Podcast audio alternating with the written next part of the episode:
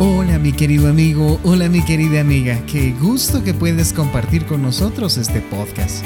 Queremos que te sientas como en casa, así que iniciemos ya.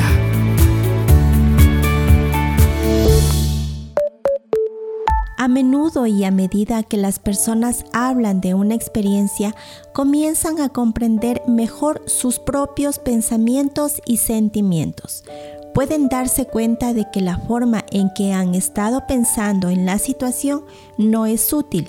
La Biblia nos dice, y sobre todas las cosas, cuida tu mente porque ella es fuente de la vida. A menudo cuando reflexionamos sobre ello, podemos tomar conciencia de que Dios nos ha ayudado de alguna manera durante el tiempo difícil. Dios también consuela nuestros corazones y es la fuente máxima de curación. La Biblia nos dice que a medida que nos consuelen, podemos convertirnos en una fuente de curación para los demás. Demos gracias a Dios, Padre de nuestro Señor Jesucristo.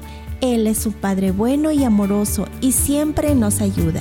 Cuando tenemos dificultades o cuando sufrimos, Dios nos ayuda para que podamos ayudar a los que sufren o tienen problemas. Nos vemos la próxima semana.